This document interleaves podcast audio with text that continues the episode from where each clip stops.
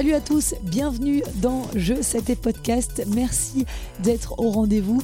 Cette semaine, je consacre un numéro hors série en cette fin de saison 2023 à une légende du tennis des années 80.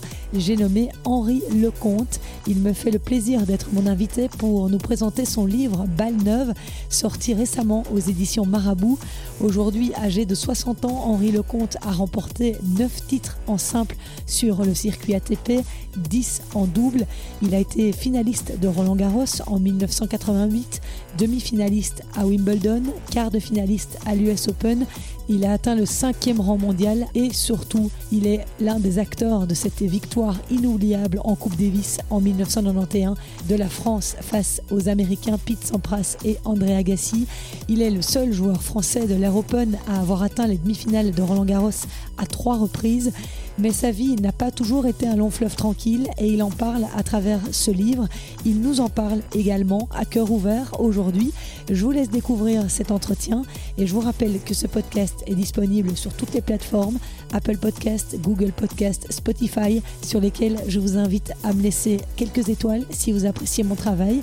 Je serai également ravi de vous voir me rejoindre sur les réseaux sociaux, jeux, 7 et podcast. Je vous prépare plein de numéros hors série en cette fin d'année. Zizou Bergs, Great Minen, Philippe Cassier, le coach d'Alexander Blocks seront mes prochains invités. Ne manquez pas ça. Merci de m'avoir rejoint. Je vous souhaite un excellent moment en compagnie d'Henri Lecomte. Silence s'il vous plaît. Les joueurs sont prêts.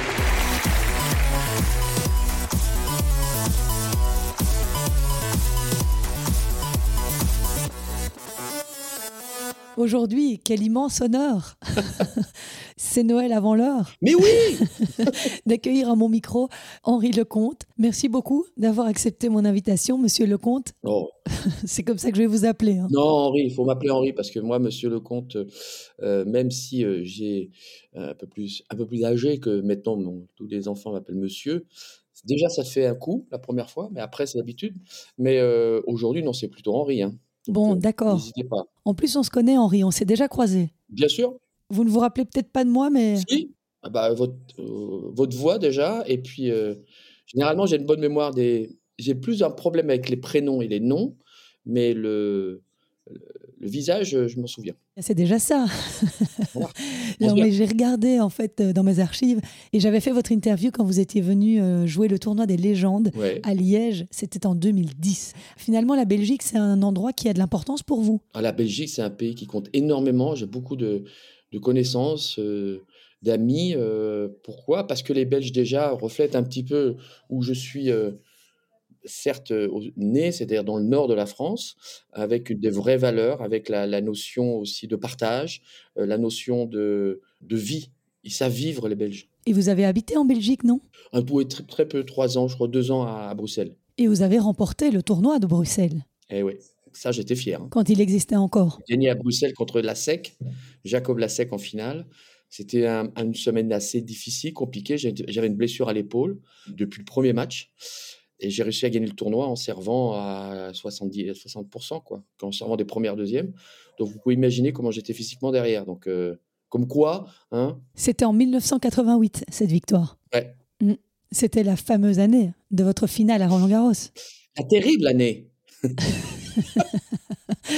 C'est un, euh, des, une des lignes hein, de votre palmarès que j'ai euh, déjà énuméré dans l'introduction de ce podcast.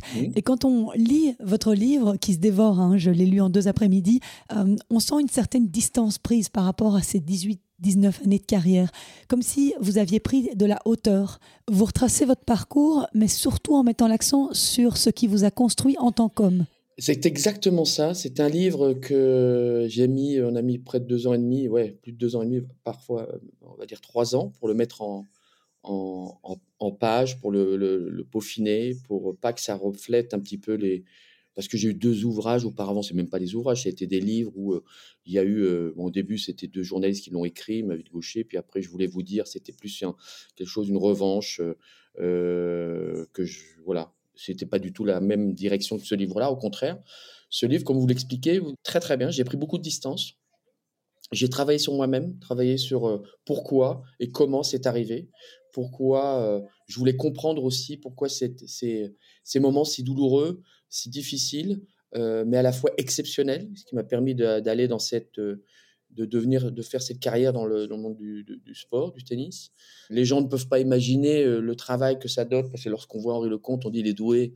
Et puis, c'est facile le tennis. Hein. il est tellement doué qu'il n'a pas besoin de travailler. Simplement, il y en a un autre qui a encore plus trouvé la solution, c'est Roger Federer, James Bond, comme je l'appelle. Il a travaillé encore dix fois plus pour faire la carrière qu'il a fait. Pourquoi? Parce qu'il faut les comprendre aussi. Et moi, dans ce livre, voilà, j'explique. Euh, c'est pas du tout un livre euh, où je règle mes comptes, bien au contraire. Je règle mes comptes sur moi, sur, la, sur ma vie, euh, mes choix, euh, mes rencontres, mes, mes moments de douleur, mes moments de, de, de joie, des moments où je ressuscite, des moments, le sphinx, quoi, il renaît de ses cendres. À plusieurs reprises, ça. Oui, à plusieurs reprises. Mais il fallait que je passe, il fallait que je le fasse, il fallait que je, je comprenne. J'ai eu la chance de rencontrer une femme extraordinaire qui est, Maya, qui m'a fait euh, comprendre pourquoi. Maya qui est votre compagne. Hein. Et j'ai travaillé sur moi-même. Et c'est ça qui est important. C'est de travailler sur soi-même, travailler sur euh, les différentes choses, les différents moments que l'on peut euh, avoir et être. Donc, avant d'avoir, il faut être. Donc, c'est surtout ça qui est très important. Et vous avez attendu longtemps avant de faire ce travail introspectif. vous philosophez pas mal hein, dans le début du livre. Oui, ça choque. Hein. c'est assez surprenant. Et c'est. Mais dans quelle direction il va? On se demande un petit peu quel chemin vous allez emprunter. Et moi, je me demandais d'où vous est venu cet intérêt pour le développement personnel, cette envie de partir à la découverte de vous-même. Alors, le déclencheur est une personne, comme je vous expliqué, Maya, qui m'a euh, on, a, on, parle énormément, euh, on débriefe beaucoup, euh, tous les jours, et ça devient un rituel, c'est-à-dire la journée, comment ça se passe. Et puis je me suis rendu compte que à force de le faire, bah, j'étais beaucoup mieux dans, en moi, j'étais beaucoup mieux dans ma tête, je dormais mieux, moins de stress, j'assumais beaucoup plus les, les, moments difficiles, même si on l'assume parce qu'on a une certaine expérience en tant que sportif de haut niveau, mais ça ne veut pas dire qu'on est capable d'assumer et, de, et de pouvoir assumer et, combattre ces, moments aussi difficiles parce que ce sont des choix, c'est des décisions qu'on a prises, euh, qu'ils ont été à la fois bonnes ou mauvaises, mais euh, elles sont prises ces décisions. Donc, euh, et il y a eu des parcours et donc je me suis rendu compte que bah, ça fonctionnait, que j'arrivais beaucoup mieux à, comprendre, à être plus serein, plus lucide, plus et je me suis dit mais mince, comment ça se fait que j'ai pas compris ça plus tôt quoi? Vous auriez aimé la rencontrer plus tôt, Maya? Au début de votre carrière, par exemple? Je pense que si j'avais rencontré Maya plus tôt, premièrement, attention, il faut être prêt. Oui. Attention. Hein. Oui, je dis, si je rencontré plus tôt, j'aurais gagné certainement deux ou trois grands chelems, bien sûr, parce que maintenant, j'arrive à gérer mes émotions, et ce sont nos émotions qui nous font aller euh, dans certaines directions. Euh, parce que ben, on est absorbé, parce qu'on est sur une, emprise totale euh, de nos émotions qui ne nous permettent pas d'avancer. Euh, si j'avais compris. D'ailleurs, je l'ai compris un petit peu. J'ai fait un travail sur moi-même parce qu'on voit la différence de 88 à 91, par exemple. Où là, j'ai eu ma deuxième chance et j'ai assumé cette, ce choix. Mais vous savez, euh, comme elle l'explique, Maya le dit très bien. Elle, elle dit, mais avant tout, c'est vous, c'est votre travail. C'est pas une personne qui, qui va vous faire euh, dire oui, mais grâce à elle. Oui, c'est vrai que c'est grâce à elle parce que j'ai eu le déclic. Mais si vous l'avez commencé à le comprendre, ça va venir à travers de vous, de votre cœur, euh, de vos émotions, euh, de votre entre guillemets philosophie par rapport à ce qui vous est arrivé et de comprendre mais pourquoi je suis allé dans cette direction-là. Donc c'est un travail sur vous-même, c'est un travail que je fais tous les jours. je vous bah, hier j'ai fait une séance, j'ai eu une séance avec Maya parce que je lui dis j'en ai besoin. Maintenant je le dis j'en ai besoin. Avant j'étais un peu, on était là, on faisait les séances, c'était très bien, mais j'étais tellement bien après et, et, les semaines et le mois, le mois qui suivait que oui, après, je me disais non, je vais pas l'embêter, tout ça. Puis en fin de compte, euh, on se rend compte que c'est tellement bien. Quoi. Ça devient presque une drogue au fond. Ouais, on arrive à évacuer notre corbeille. Vous savez, la corbeille, c'est comme là, on est dans un ordinateur, on a tous euh, des, des, smartphones. Euh, on vide la corbeille. Quand la corbeille est pleine, votre, ordinateur, il dit quoi? Videz votre corbeille. Vous utilisez trop de mémoire. Donc on vide sa corbeille. Qui c'est qui a créé l'ordinateur? C'est l'être humain, c'est l'homme. Donc c'est à nous aussi de vider notre corbeille qu'on a là-haut. Vous avez dit quelque chose de très fort. Euh, si j'avais rencontré Maya plus tôt, ou si j'avais travaillé sur moi-même de cette manière-là avant, j'aurais gagné quelques grands chelems. C'est à ce point que le mental vient bousculer la machine à gagner? Le mental vient bousculer bien plus que ça. Le mental vient vous, faire aller dans une autre dimension. Il va vous faire comprendre certaines choses. par exemple, comme je vous ai expliqué, j'ai gagné 88 à Bruxelles, rien qu'au mental, parce que j'avais une blessure et que je voulais pas lâcher. Donc on met, de côté, on va, gérer un petit peu la douleur, l'émotion, parce que c'est une émotion, ça fait mal. au lieu de la mettre à 8, à 9, et eh ben on la met à 2, mais on joue avec. Lorsque j'explique aux jeunes aujourd'hui, à mon fils qui voulait être champion, mais il me dit Papa, je veux être champion, mais je ne vais pas m'entraîner. Je dis Écoute, chérie, ça va être, compliqué. on joue certainement peut-être deux fois dans l'année où on a pas mal. Lorsqu'on recommence l'entraînement après partir en vacances, et puis peut-être le dernier jour, parce qu'on se dit bah, C'est fini, quoi on part en vacances. Donc, on relâche. Et donc, à ce moment-là, on ressent d'autres choses, d'autres endorphines. mais on a toujours mal. Et tout le monde, et les plus grands, que ça soit dans n'importe quel domaine ou sport, il y a des douleurs. Il faut les accepter. Et ça, vous en parlez très bien à travers votre livre, de ce que vous avez dû endurer pour arriver à ce niveau-là. Alors, avant d'en parler, je regarde le temps parce que Julien m'a accordé 30 minutes. Mais quand je vois tous mes petits post-it là, je ne suis pas sûre que j'aurai le temps. ne vous inquiétez pas, on peut dépasser. C'est moi le patron. ok, on ne dira rien. Euh, alors, j'ai été interpellée sur ce chapitre sur la méthode Thiriac dont vous parlez. Je vais lire un extrait aux auditeurs, si vous permettez. La méthode Thiriac ne fait pas simplement mieux jouer au tennis, elle endurcit le corps et forge un mental. À l'INSEP, je pensais avoir connu la souffrance des entraînements, mais là, je vais atteindre des extrêmes dans la douleur et les sacrifices.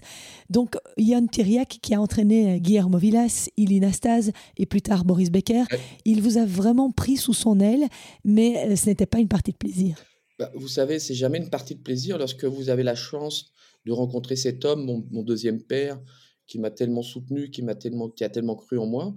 Euh, bah, tu, tu travailles et on ne se rendait pas compte le travail que pouvait fournir Guillermo Villas, euh, les entraînements, les 6 à 8 heures par jour, euh, le dépassement, la volonté, la souffrance.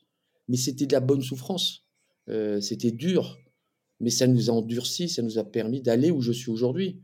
la carrière que j'ai faite, on ne peut pas arriver à ce niveau-là sans souffrance. On ne peut pas arriver là sans sacrifice. On ne peut pas arriver là sans passion. Ne peut pas arriver là sans détermination, sans volonté, sans. Euh, euh, moi, je dormais avec ma raquette quand je pensais tennis du matin au soir. Et même quand je ferme les yeux, je pense à ma cette période-là, je la revis encore. Vous pensez que les jeunes aujourd'hui travaillent de la même manière, avec la même intensité qu'à l'époque? Les jeunes travaillent, mais je pense que c'était autre chose. Euh, aujourd'hui, on est chouchouté, dorloté, dans des conditions de jeu exceptionnelles. Moi, je vois, je suis allé faire tous les tournois, même les challengers en France, là, parce que j'étais un petit peu le parrain de certains tournois. Euh, quand je vois où ils jouent et quand nous on jouait, euh, c'est le monde à l'envers. Et, après, on, voit certains joueurs, certaines personnes qui critiquent, qui disent Mais non, j'ai pas si, c'est un scandale. ils ne se rendent pas compte. Euh, et d'ailleurs, on voit dans certains pays, certains joueurs, ceux qui travaillent plus que les autres. Hein. C'est ceux qui ont faim, ceux qui ont envie, ceux qui euh, ne lâchent rien, voilà, qui sont là. Et c'est marrant. Euh, on a des Français, bien sûr, on a des Belges, bien sûr, on a euh, d'autres, mais c'est parfois d'autres pays qui sont plus de sur le terrain. Alors certes, ils n'ont peut-être pas les mêmes résultats, ils ont peut-être pas, mais au moins ils vont se regarder dans la glace et ils pourront dire j'ai fait le nécessaire. Et vous, vous avez tellement travaillé que très vite, vous êtes monté au 28e rang mondial. Ah, vous aviez 19 ans. Je me souviens de votre carrière parce que je suis née euh, à la fin des années 70 et donc euh, j'ai suivi, euh, je regardais déjà beaucoup le tennis à la télévision à ce moment-là, mais je ne me rappelais pas que vous étiez si jeune dans le top 30. Ah oui, on était très jeune. Mais pourquoi? Parce que aussi, lorsque j'ai rencontré Yann Thiriac, je suis passé tout de suite dans le grand bain, je suis dans une autre dimension avec un travail euh, exceptionnel, avec un travail où là, on pouvait même pas penser imaginable ce que c'était. Voilà, du, travail avec euh, une détermination hors du commun. Et c'est vrai que j'ai fait ce choix-là de partir avec lui parce que je voulais vivre quelque chose d'autre. Enfin, j'ai fait ce choix. Euh, quand je le raconte dans le livre, hein, je vais pas tout dire, mais mes parents, quand il arrive chez mes parents, c'est pas moi parler français comme ça, moi pendant dans le livre, fini, ciao. Faut que maman elle l'accepte et en plus vous, le voyez un petit peu dans ce livre où, euh, euh, grâce à Maya qui a fait parler euh, ma maman, j'ai appris encore des choses aujourd'hui. Hein. Il n'y a, pas si longtemps que ça. hein. On a Mmh. tous nos secrets de famille, on a tous des moments qu'on n'a pas su aussi comprendre ou dévoiler parce que les on Mmh ne parlait pas. hein. Vous savez, on a tous nos trucs, les Lecomte, on ne parle pas. Donc tout va bien, je vais bien. Et après, c'est sûr que c'est pour ça que le fait d'avoir d'être parti, d'avoir vogué dans une, sur un autre bateau, dans dans d'autres dimensions, euh, avec un, un travail hors du commun, euh, ça ne veut pas dire qu'avant, je n'ai pas travaillé, mais là, je suis passé, dans une, là, je suis passé en Champions League. hein. Et vous étiez très jeune quand vous avez quitté la maison. Vous aviez quoi, 15 ans? J'étais très jeune. Ouais, j'avais 15-16 ans, donc euh, c'était euh, voilà, on était et c'est pas comme aujourd'hui. Hein. Aujourd'hui, à 15 ans, t'as ça. hein. Nous, on n'avait rien. On avait le téléphone, comme on dit dans le Schnorr, je t'appelle, je t'appelle deux fois, un tisote, et puis cette fois, c'est moi. Ouais. Non. Donc c'était euh, c'était à la fois euh, extraordinaire parce que j'ai l'impression de- je vivais mon, mon rêve, et puis à la fois très dur parce qu'on coupait tout. On a coupé le cordon, quoi. Et ça a duré combien de temps cette période avec Yon Teriak 5, 6 ans? Ouais, ça a duré ça, ouais, entre 5, 6 ans, euh, 5 ans plutôt. Euh, bien sûr qu'on se revoyait après parce que lui il travaillait avec Lucek Becker, mais je le voyais aussi de temps en temps parce que c'était une, une- une racine, c'était un socle pour moi, c'est toujours un socle pour Yon. Il a toujours été là, même dans les moments difficiles pour moi.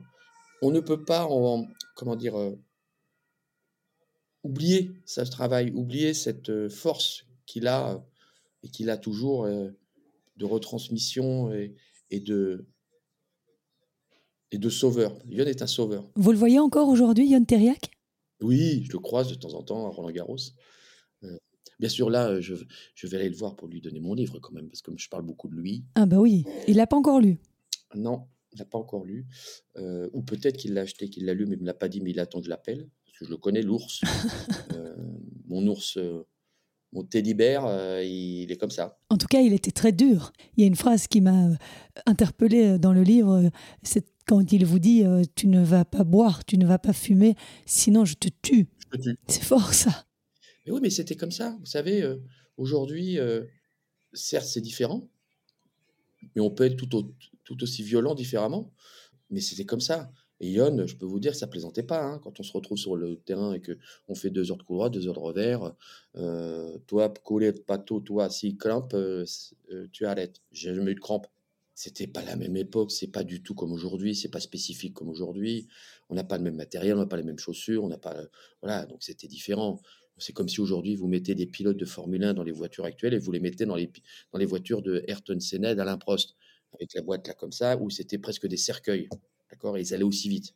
Je pense que les pilotes d'aujourd'hui, euh, ils disent, euh, monte pas dedans. Est-ce que quand vous avez rencontré Yon Teriak, vous aviez déjà ce revers à une main Ou bien vous avez commencé à deux mains et c'est lui qui vous a fait passer à une main? Toujours une main.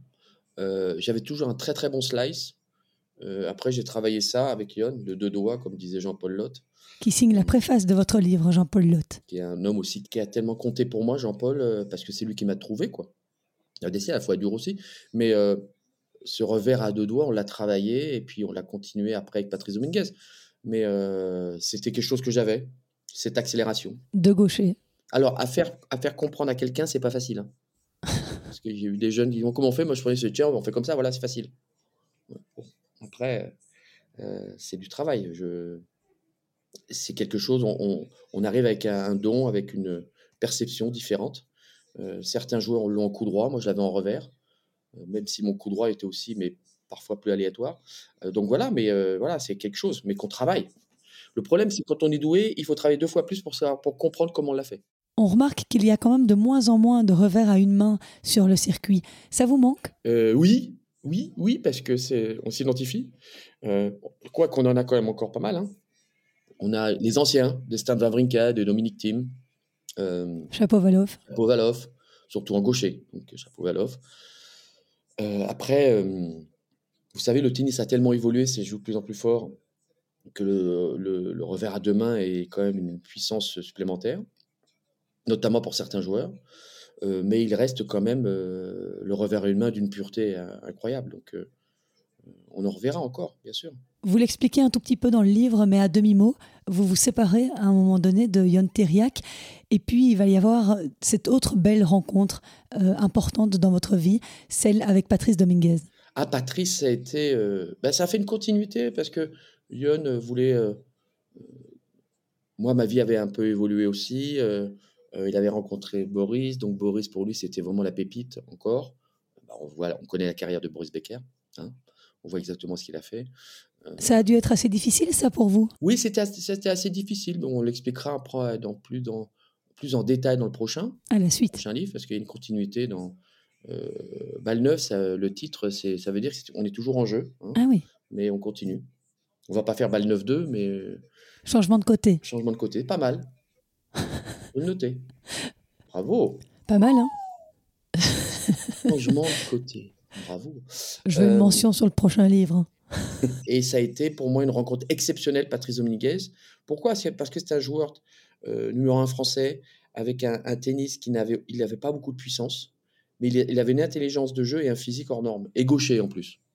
Donc, on a beaucoup travaillé, on a, on a regardé, on a travaillé. Moi, je me souviens qu'on regardait Martina Navratilova euh, faire ses volets pour apprendre à faire sa volée de coup droit parce qu'elle, elle l'a continué, elle la caressait bien, elle a continué, elle l'a gardé dans la raquette.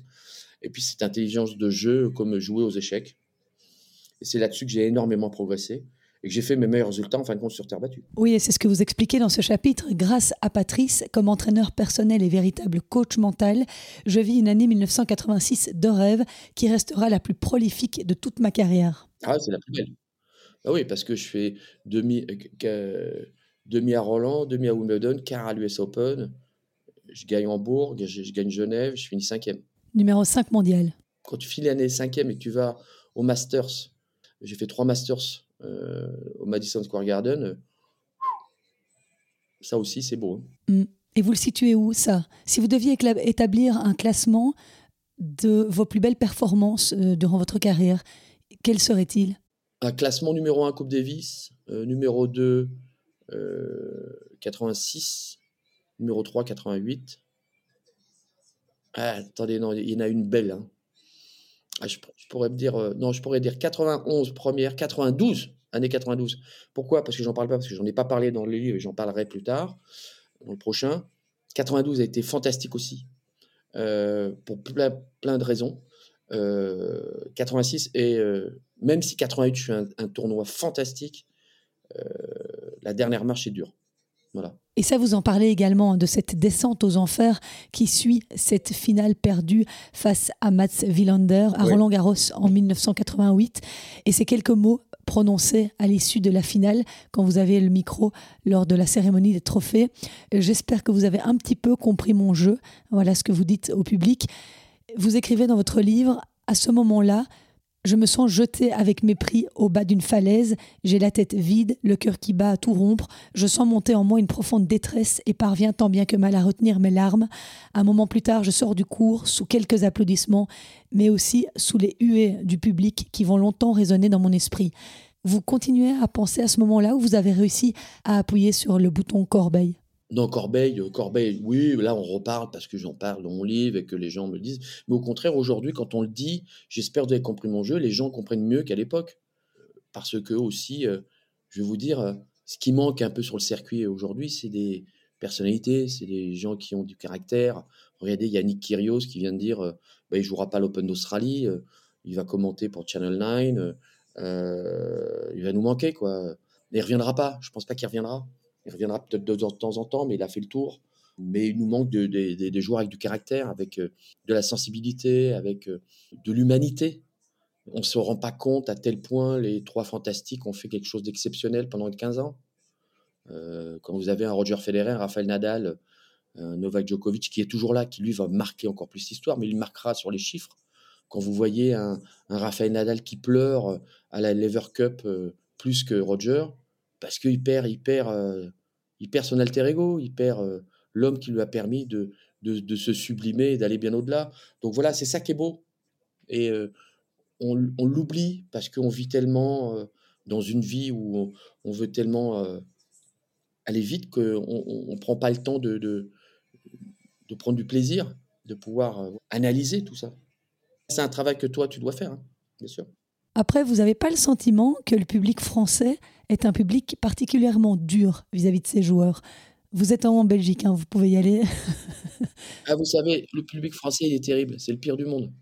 Euh, le public français, euh, C'est jamais être champion en France, c'est pas facile. en France, au contraire, dans d'autres pays, on vous aide, on vous soutient. Ils, me soutiennent, bien sûr, mais ils sont à la fois aussi très, tellement durs, tellement. ils veulent savoir pourquoi, c'est pas normal. donc, c'est c'est un public qui est, je pense, encore plus aujourd'hui. aujourd'hui, ça va encore mieux parce qu'ils arrivent un peu plus à comprendre via les réseaux sociaux. nous, à l'époque, c'était compliqué. Hein. On, était, on restait souvent à la une des journaux. Euh, oui, vous avez vu, ils ont encore perdu. On ne gagnait pas. Je pense que 91 a fait un choc terrible et qui a permis à, d'autres sports aussi de pouvoir réussir. Il y a eu après euh, euh, le basket, les barjots, il y a eu l'OM qui a gagné, il y a eu les sports co. on ne gagnait pas, on, était fort en individuel. On avait Prost, on avait Noah, on avait. et le fait qu'on ait gagné la Coupe Davis, ça a certainement bousculé les codes. Mais c'est un public qui est très très difficile, Roland. Et un public à Roland, bon, Bercy, on ne va pas en parler parce que c'est rien à voir. Mais Roland Garros, c'est très dur. Hein. Pourquoi ça n'a rien à voir? Parce que j'ai trouvé aussi le public de Bercy très dur. Ah, le public de Bercy, c'est un public de euh, concert, un public de. C'est du show. Hein. Ils, prennent, ils prennent en grippe euh, celui qui. Ils ont même pris euh, Novak Djokovic à la fin parce qu'il a gagné. Ils disent c'est pas grave si vous ne m'aimez pas, mais je continuerai à gagner. La meilleure réponse, c'est de gagner. Et c'est un public qui, voilà, qui aime bien foutre aussi la zizanie. Hein. Mais c'est comme ça. Mais il a un côté aussi incroyable. Vous auriez dû naître quelques kilomètres au-dessus, vous seriez belge. Mais je serais fier aussi d'être belge. Hein. Et je suis à demi-belge presque, je suis dans le nord. pas mal, on n'est pas loin. Hein. Pas loin. Mais euh, non, non, mais fier d'être français quand même. C'est vrai que ce qui suit, euh, vous parlez comme une véritable descente aux enfers. L'année 88 va être amère à plus d'un titre. Enfin, comment vous avez plongé et comment vous êtes sorti de cette période difficile principalement moralement difficile bah, Pas du tout, je suis pas sorti, puisque 88 était terrible. Euh, ensuite, 89, euh, une opération du dos, euh, puis 91. Donc j'ai eu trois ans après, et trois, trois, ans très, très difficiles. Où je m'en sors, c'est grâce à la Coupe Davis. Hein. Mais oui, et ça, c'est vraiment la partie du livre que j'ai préférée, ah quand vous racontez les étapes de cette sélection improbable hein, pour la finale de la Coupe Davis face aux États-Unis de Sampras et d'Agassi. C'est vraiment à Yannick Noah que vous devez tout. À la fois que je déteste, mais à la fois que j'aime. Euh, c'est lui qui m'a permis de pouvoir être où je suis aujourd'hui. C'est-à-dire que cette compétition, cette rivalité, cette, euh, le fait de l'avoir battu en 84 à Roland, en simple, dans son jardin, le fait, cette compétition qui était tellement importante et, et, fantastique pour pouvoir se dépasser, pour aller chercher le Graal. Et, euh, Yannick, il savait très bien que moi, j'étais capable de, bousculer les codes et de gagner, de battre n'importe qui quand on, on disait ben, Henri, on t'aime, euh, vas-y, fonce. Euh, et ma préparation. Après, après j'ai une force aussi mentale, une générosité en moi qui me permet de pouvoir aller bousculer les codes. Et ça, il le savait. Et vous étiez 175e joueur mondial. Ouais, ouais. Donc euh, là, euh, j'étais un peu loin. Et on vous demandait de jouer sans Pras qui était euh, top 5. Oui, mais on savait qu'en Coupe Davis, le classement n'était pas important, c'était plutôt le cœur et la préparation. Donc c'est pour ça qu'il a dit, Henri, déjà en double, on était invaincu avec Guy, il m'a dit on va préparer la Coupe Davis, on va la gagner avec toi. Donc il savait qu'il allait, lancer, il allait lancer la perche. Et, et moi, je l'ai saisi au bon, parce que je savais que c'était tout, tout ou rien. C'est-à-dire que où je gagnais, j'étais un héros euh, et, on gagnait ensemble, on était tous des héros, ou alors j'étais mort. Mais mort, tu es mort. Euh, mais si j'arrivais à prouver aux gens que j'étais capable de faire et de me préparer dans les meilleures conditions et d'aller bien au-delà, on oublierait tout. Et bien au contraire, ça serait une relation, une image, un partage, un amour assez incroyable. Donc, et c'est ce qui est arrivé. Parce qu'entre l'amour et la haine, il n'y a, pas grand-chose. Hein. Et qu'est-ce qui se passe les 3-4 jours avant cette rencontre face aux États-Unis, avec les blessures que vous aviez eues, votre chute au classement? Vous deviez être pétrifié de stress d'avoir une telle pression sur les épaules. Non, parce que j'avais fait une préparation assez exceptionnelle avec Patrick Chamagne, euh, qui l'ont appelé Patrick Champagne. D'ailleurs, c'est bien parce que c'est c'est comme du champagne, Patrick. Et on a fait une préparation hors du commun grâce à Gilles Solo, que j'explique aussi dans le livre. Et tout ça, toute cette préparation était assez euh, fantastique, incroyable, pas du tout dans 5 étoiles. Euh, et, j'étais très serein. J'étais serein. Et la douleur n'était plus là? Non. Et surtout, heureusement que je n'ai pas, euh, j'ai pas entendu et j'ai pas vu tous les articles de mes, de mes chirurgiens avant la rencontre. hein, sinon, je ne mettais pas le pied sur le terrain. hein. Ah ouais. Ils me disaient, Henri, euh, à tout moment, ça peut péter. hein. Je peux finir en chaise roulante. hein. Donc, Ah ouais, euh, quand même. Là. Donc, bien sûr. Mais après, c'est tout, tout est là. Et après, c'est euh, toute une préparation, toute une rééducation qui était exceptionnelle et qui m'a toujours maintenu et qui, et qui fait que je suis comme ça aujourd'hui encore. Oui, parce qu'on rappelle qu'au cours de votre carrière, vous avez eu trois hernies discales. Trois hernies discales opérées et qu'aujourd'hui, à 60 ans, je joue au golf, je joue au tennis, euh, je touche ma tête du bois, je suis au top. Et voilà quoi. Et cette résurrection, vous la devez aussi à deux hommes dont vous parlez dans votre livre. Vous les appelez mes héros, Jérôme Bianchi et Patrick Chamagne. Ça a été une rééducation de combien de temps? J'imagine que vous avez dû penser à un moment donné à tout arrêter. Oh, il y a des moments, je pense que Patrick, et- surtout Patrick et, Jérôme, Patrick, euh, euh, il, a, il poussait tellement la machine qu'à un moment, j'ai failli lui mettre la, raquette à travers la, figure. hein. Mais je suis allé bien au-delà j'ai compris. Je J'avais pas peur de la souffrance parce que j'avais déjà vécu. Et je pense que le, cerveau et le corps a une mémoire et que je l'acceptais, ça. ça C'était surtout ça qui est important. C'est accepter les douleurs. Et ça m'a permis d'aller dans une autre dimension. Voilà. Et quand on va, on touche, et qu'on va dans une autre dimension, on touche le Graal et que on va bien au-delà de la douleur parce qu'on sait que la douleur, c'est pas, en fin de compte, c'est, c'est juste un- une sensation, mais après, après la douleur, il y a le bonheur. Euh, c'est euh, comme on l'avait déjà vécu avant, c'est, c'est plus simple. Oui, vous racontez évidemment hein, cette victoire exceptionnelle, cette ferveur populaire qui s'est emparée de la France. Et il y a une anecdote assez amusante que j'ai épinglée dans le livre. Ce sont les mots de Nick Bollettieri qui disait de vous Il est le joueur le plus dangereux de l'équipe de France parce qu'il ne sait pas ce qu'il fait. Ouais, mais c'était c'est une belle vision de la façon dont je joue, euh, parce que je m'adapte tout le temps. Euh, parfois, je tente des choses Improbable. parce que je le sens comme ça, mais parce que je l'ai travaillé énormément auparavant. Mm. Donc, euh, et que aussi, les, lorsqu'il dit ça, les émotions, lorsque je suis dans ça, j'ai pas d'émotion. Je suis que du positif, j'ai pas du négatif. Je pense jamais, heureusement d'ailleurs, parce que si dans ce match je commence à, à penser, à réfléchir que je joue contre Sampras, là je vais redescendre d'un piédestal. Et parfois, il est vrai que je tente des coups qui sont assez incroyables et qui m'ont permis de pouvoir euh, un petit peu euh, bousculer mon adversaire et, euh, et le surprendre. Quand je fais cette voler sauter sur la balle de break pour son pras, voler sauter en l'air et je la claque à 200 à l'heure dans l'angle, Ouais. bon, normalement tu peux sauter puis tu la poses. Non, non, moi il faut que je la claque à 800 mètres euh, et puis, puis en toute décontraction. Hein. Donc, euh, ouais, c'est aussi ma façon de jouer. C'est ce qui aussi. euh, Il y a une autre déclaration qui est assez intéressante. C'est Mats Wilander qui vient me voir un jour. Il, il joue, euh, il joue Miloslav Messir. Et contre Milo, il n'arrive jamais à jouer contre Milo parce qu'il prend chaque fois des, il prend des tôles. Il prend, mais, mais il est ridicule. Il vient me voir, il me fait, mais Henri, tu peux m'expliquer pourquoi toi, tu arrives à battre euh, euh, Messire et pas moi? Bah, Je lui dis, tu sais quoi, je mets la balle où il n'est pas. Mais dans mon cerveau, moi. C'est- naturel, c'est simple. Et là, il me fait, ah ouais, d'accord. Ah, c'est ok. Donc tu mets la balle où il n'est pas. Oui, donc tu le fais courir. Oui, mais non, mais moi je le mets euh, à ma façon. Donc je l'explique comme ça. Mais dans mon cerveau, c'est différent. Vous voyez ce que je veux dire? Et comme lui, il va m'expliquer un truc, je vais faire, moi je comprends rien. Mais comment on arrive à être dans un état de grâce à ce point-là comme vous l'avez été lors de ce match face à Pete Sampras en finale de la Coupe Davis en 1991. Vous l'expliquez euh, qu'après trois points, vous saviez que vous alliez le dégommer, Sampras, Ouais. parce que vous étiez intouchable.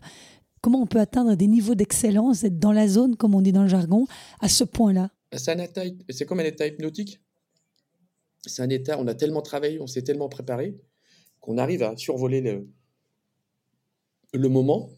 C'est ce que travaille beaucoup, euh, d'ailleurs, hein, euh, Novak Djokovic, hein, Rafael Nadal ou euh, Roger Federer et tout autre, comme Stan aussi Wawrinka.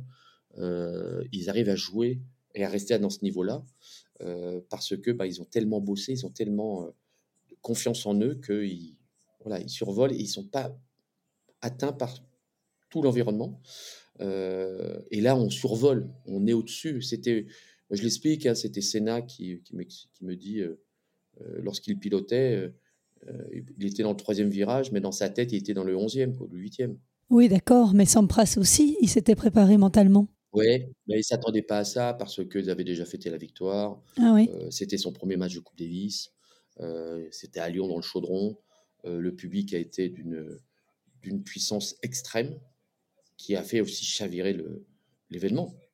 Heu, parce qu'ils ont senti qu'il y avait quelque chose. Quand, heu, tout d'un coup, le premier jour, bah, il y en a un, comme dit, heu, Frédéric Roche, bah, il y en a un qui a mis le feu à la baraque. Après, il faut l'éteindre la baraque. Bah, non, on l'a pas éteint la baraque, on l'a cramée. Puis on l'a pas cramée, on l'a bien cramée. Les Américains sont rentrés, en bateau au lieu de rentrer en avion. Ils ont eu du temps, ils ont bien réfléchi après. Hein? Ah, on voit que vous avez encore bon. hein. Et ça fait quoi de rentrer au panthéon du tennis mondial comme ça? Parce que ça faisait 59 ans? Ouais, 59. que les Mousquetaires avaient remporté la Coupe Davis. Vous avez fêté ça comment? Il y a des liens indéfectibles qui se sont tissés, j'imagine? Ah, on est liés tous à la vie et à la mort, surtout entre Guy et, Yannick. Tous les trois, on n'a pas besoin de se voir, c'est comme si on s'était vu hier. Euh, les autres, c'est aussi. euh, on mais c'est différent. On on peut pas partager ce genre de choses parce que nous, on a vécu ces trois jours ensemble. faut pas oublier une chose, et ça, on peut être fier, c'est qu'aujourd'hui, quand on est un joueur qui dit la Coupe Davis, ben non, je veux pas jouer les trois jours, ou je veux pas jouer les trois matchs, nous, on l'a fait. hein. Et c'était, on faut faire 5-7, 5-7, 5-7. Donc, euh, on était prêts. Euh, et ça, on est lié. euh, pourquoi? Parce qu'on a vécu quelque chose. Le, premier jour, c'est Guy devait gagner. Moi, je devais faire le, essayer de fatiguer Sampras. il a perdu. C'est, fin contre moi, j'étais le leader le premier jour. Le deuxième jour, on est leader tous les deux parce qu'on a réussi tous les deux à travailler et, et se remettre d'aplomb. Et après, c'est Guy. C'était, fantastique. C'était, c'est un, scénario de film. euh, Hitchcock, euh, c'est Avatar, euh, c'est, c'est extraordinaire. C'est, on veut le, le faire, on peut pas. Voilà, c'est, et c'est Guy qui gagne. voilà, et pour ça, on est liés. C'est fini, c'est mort. C'est mort. Et puis, après ces moments de joie inouïe, cette euphorie, vous revivez une nouvelle période très compliquée, une nouvelle descente aux enfers. Euh, ça me fait un petit peu penser à tous ces joueurs qui ne vivent que dans un seul but, atteindre le Graal, atteindre le top 100, remporter un tournoi de Grand Chelem. Et puis, une fois qu'ils y sont arrivés, ils ne voient plus trop quel sens donner à leur carrière. Je pense notamment à Dominique Thiem, qui, après avoir remporté son premier tournoi du Grand Chelem, a complètement perdu pied. Et bien sûr, c'est compréhensible. C'est compréhensible parce que c'est tellement fort, c'est tellement violent. Euh, on est dans une autre dimension et, et en plus derrière, euh, il faut remettre une vitesse supplémentaire pour pouvoir être encore plus fort, évoluer dans son jeu. Moi, j'étais tellement épuisé déjà physiquement et mentalement, surtout mentalement après cette victoire 91, que c'était le Graal. Mhm. Et après, c'est pour ça, je ne vais pas trop parler de 92, parce que 92, euh, c'est encore une autre chose, une autre dimension, et, et ça sera un teaser pour le prochain, mais c'est tellement fort, tellement extraordinaire, que vraiment, c'est là qu'on dit que l'être humain, le mental, peut nous faire euh, aller bien dans une autre, bien au-delà de, ce que l'on peut imaginer, et c'est ce qu'ont touché les meilleurs joueurs du monde, les plus grands comme, comme Roger et Rafa et Novak. Euh, c'est toujours ce reset qu'ils arrivent à faire, cette euh, puissance hors norme qui leur permet d'aller encore euh, dans cette euh, toute autre dimension, comme Stan Wawrinka qui l'a fait aussi, euh, comme Murray aussi. Euh, mais il y en a qui ont gagné un grand chelem et c'est tout. Et pour Dominique Thiem, c'est dur parce que en plus il a un tennis Alors lui, le revers, peut en parler. hein. en revers d'une beauté ex- exceptionnelle. Mais même la puissance, après, il faut qu'il aille dans une autre dimension. Bah, Stan a réussi à le faire. Stan, il avait revers et coup droit. Dominique Thiem, il a, il a le revers. Euh, son service n'était pas aussi performant que Stan. Et c'est pour ça que ça allait régresser. Puis en plus, là, alors ce qui arrive le, le pire derrière, c'est la blessure. quoi. Et la blessure, ben, ben là, Ouais. le poignet.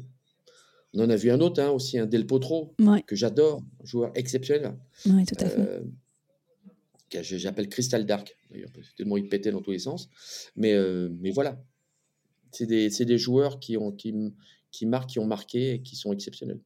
Et justement, ce mental dont vous parlez, aujourd'hui, dans votre nouvelle vie, on va l'appeler comme ça, vous avez envie de transmettre, pas uniquement au niveau du tennis, mais également dans les milieux professionnels ou pour d'autres sportifs.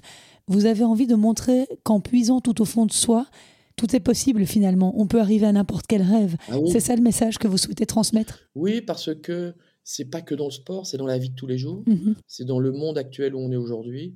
On a eu la. Malheureusement, on a vécu deux ans Avec le Covid, oui. Qui ont été Mm. terribles, mais qui nous ont permis de faire aussi un petit reset inconsciemment. Une certaine compréhension par rapport à, à notre vie et ce que l'on veut partager. Mm. Euh, les gens consommaient énormément, partaient en vacances, mais n'utilisaient, ne, vivaient plus un peu euh, la vraie vie, c'est-à-dire être à la maison, d'être plus avec les enfants peut-être, d'être, de partager, de, de, de, de vivre euh, plus calmement. De revenir à l'essentiel. C'était un choc, c'était très dur au départ. Le deuxième était encore plus terrible parce que bah, y a eu beaucoup de changements. Dans certaines, plus de 30% de personnes ont divorcé ou séparé.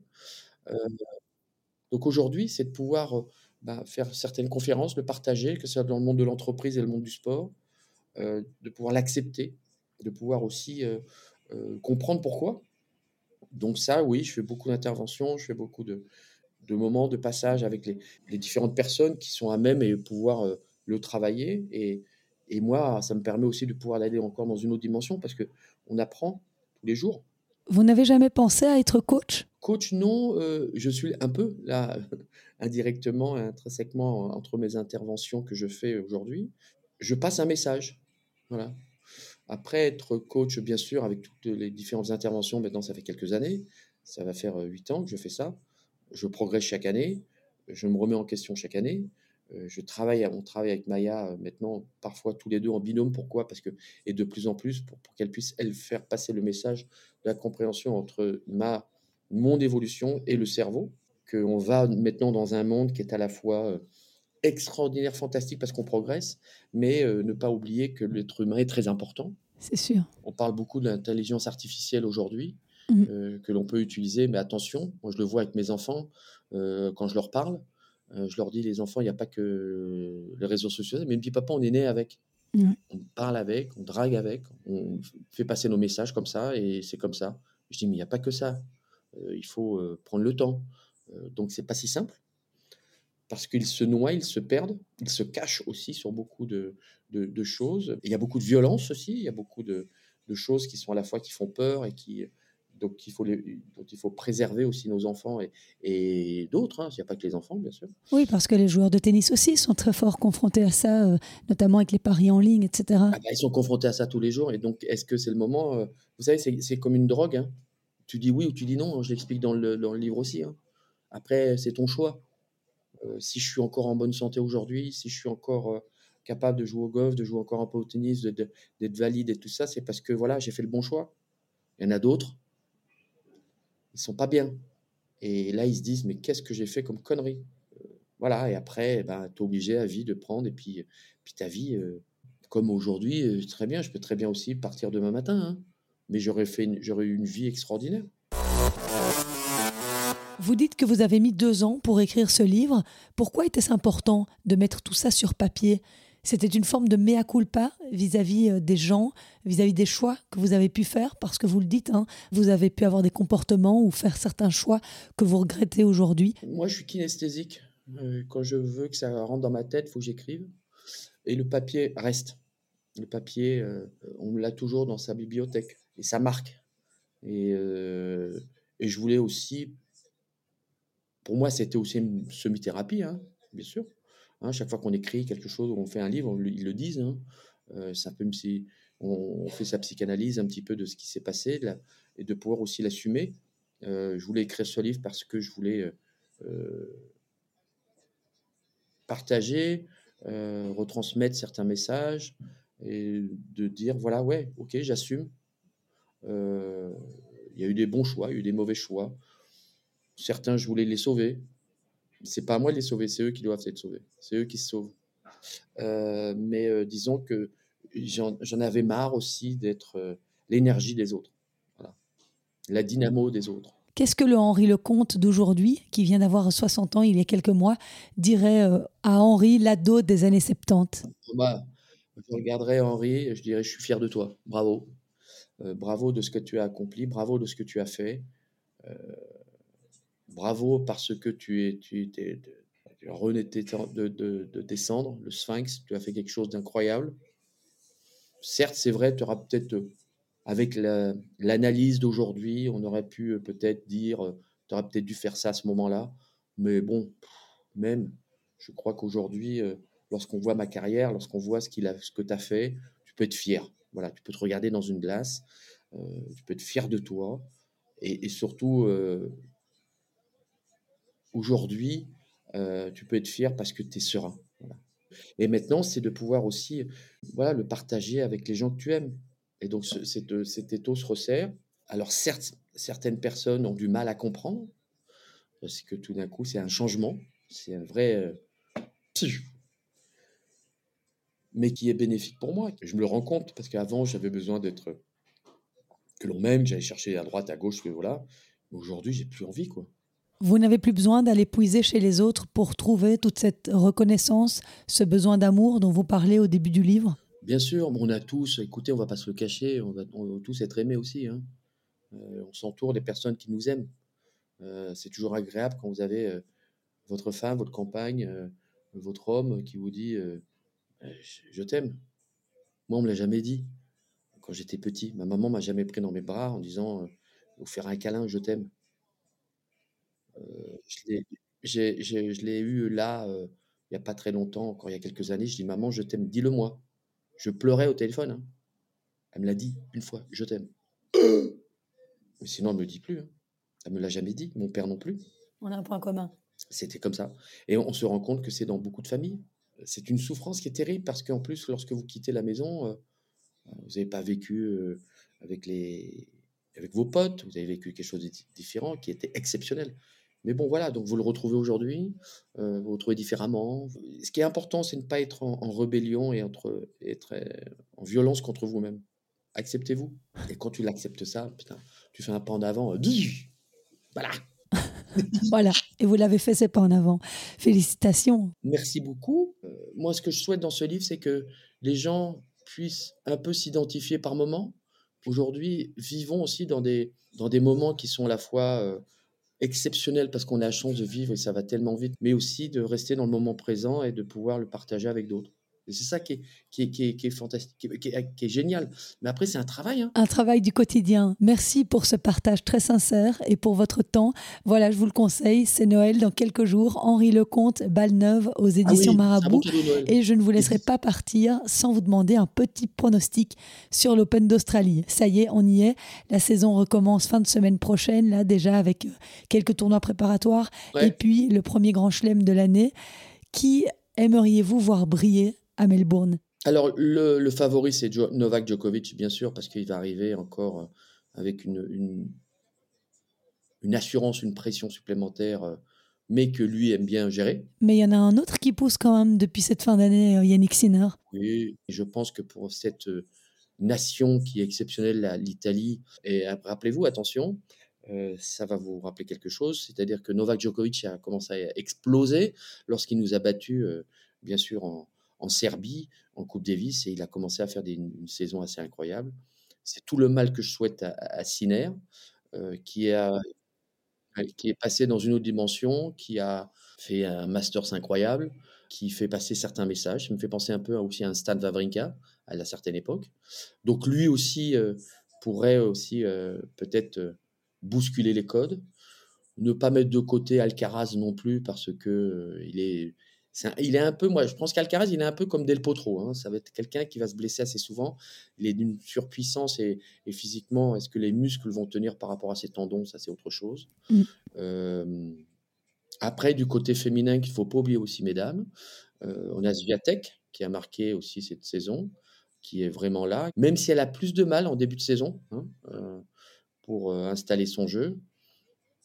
Et après, du côté aussi féminin, ça se bouscule tellement dans tous les sens que j'ai un peu de mal à, à vous donner encore. Mais c'est vrai que Sviatek est, est vraiment la, la- la joueuse qui est bien au-dessus des lots. Et maintenant, et après les côtés belges, ben, vous êtes un peu comme nous. Ah ben on a beaucoup de jeunes talents qui arrivent. Non, nous, on a, on a Arthur Fils qui est aussi euh, Humbert, euh, euh, Hugo Humbert qui ont, qui ont bien terminé l'année dans les 20. Ouais, magnifique. Alors maintenant, c'est une autre dimension. Maintenant, ce qui va arriver pour cette année 2024, c'est qu'ils vont devoir assumer. Assumer, ça veut dire faire des choix. Ils ont, il y en a un qui a fait un choix judicieux. Il a pris euh, Sébastien Grosjean et, et Sergi Bruguera pour la terre battue. Donc là, on va voir. Arthur Fils, oui. Et Hugo Humbert, il est avec Jérémy Chardy. Et, il a la possibilité de pouvoir. voilà, après, après il faut jouer. Il y a Lucas Vanache aussi, qui est très doué. Oui, Lucas Vanache, qui, qui lui peut-être aura un peu plus de mal, mais qui va devoir vraiment évoluer dans son jeu. Pourquoi? Parce que physiquement, il est déjà un petit peu moins costaud que les autres, même si je vous parle un peu de, de, de grandeur, donc je pense qu'il devrait aussi s'orienter avec un, joueur et même écouter certains conseils comme Arnaud Clément, comme Sébastien Grosjean, parce que c'est la même taille, et qu'eux ont beaucoup évolué pour arriver dans, à jouer et faire ce qu'ils ont fait. donc ça, il va falloir vraiment qu'ils progressent là-dessus. Mais parfois, vous savez, c'est bien d'être, d'être derrière les, deux grands, là, parce qu'on ne parle pas trop de vous. et on se engouffre dans la faille. Voilà. Et Arthur Fils, puisqu'on en parlait, il va falloir qu'il gère par contre la pression qu'on lui met déjà sur les épaules. Mais il a l'air d'être vraiment ah bah, bien entouré et euh, surtout il a la tête sur les épaules. Euh, moi je l'ai vu à, à l'European Open d'Anvers, là deux trois soirs de suite. C'était euh, très impressionnant ce qu'il proposait sur le terrain. C'était vraiment un plaisir de le voir jouer ce garçon. Ah bah, il est bien. Hein. Mais bon, attention, hein, on en a eu beaucoup aussi qui étaient dans les 20-25 et ils ont fait flop. Hein. Oui, il y a toujours cette difficulté évidemment euh, de se maintenir au top. Mais nous, en tout cas, on attend de voir euh, David renaître de ses cendres. Et puis, euh, on en a plein d'autres, des petits jeunes talentueux qui arrivent. On va vous battre bientôt en Coupe Davis. Ah, jamais. Parce que ça, ça a fait mal. Hein. Ah ouais, ouais. Bah, le foot et la Coupe Davis. Ouais, merci de nous le rappeler. on vous aime. Allez, alors, on est sauvés. Moi, je vous aime. J'adore les mecs. C'est le mot de la fin. Merci beaucoup Henri Lecomte d'avoir accepté mon invitation. Avec plaisir. C'était un vrai plaisir. Oui, on a fait une heure. Donc, euh, on ne dira rien à Julien. Joyeux Noël. Hein. oui, vous bonne aussi. Année, bonne fête de fin d'année. Profitez bien et surtout la santé. Surtout, hein. à vous aussi. D'accord. Et puis n'oubliez pas de me faire un petit signe quand vous passez en Belgique. Hein. On viendra vous dire bonjour. Ah bah je viens en Belgique euh, prochainement pour le livre. Ah bah voilà. dédicace en début janvier. Le rendez-vous est pris. Merci beaucoup Henri. Avec plaisir. À bientôt. Au revoir.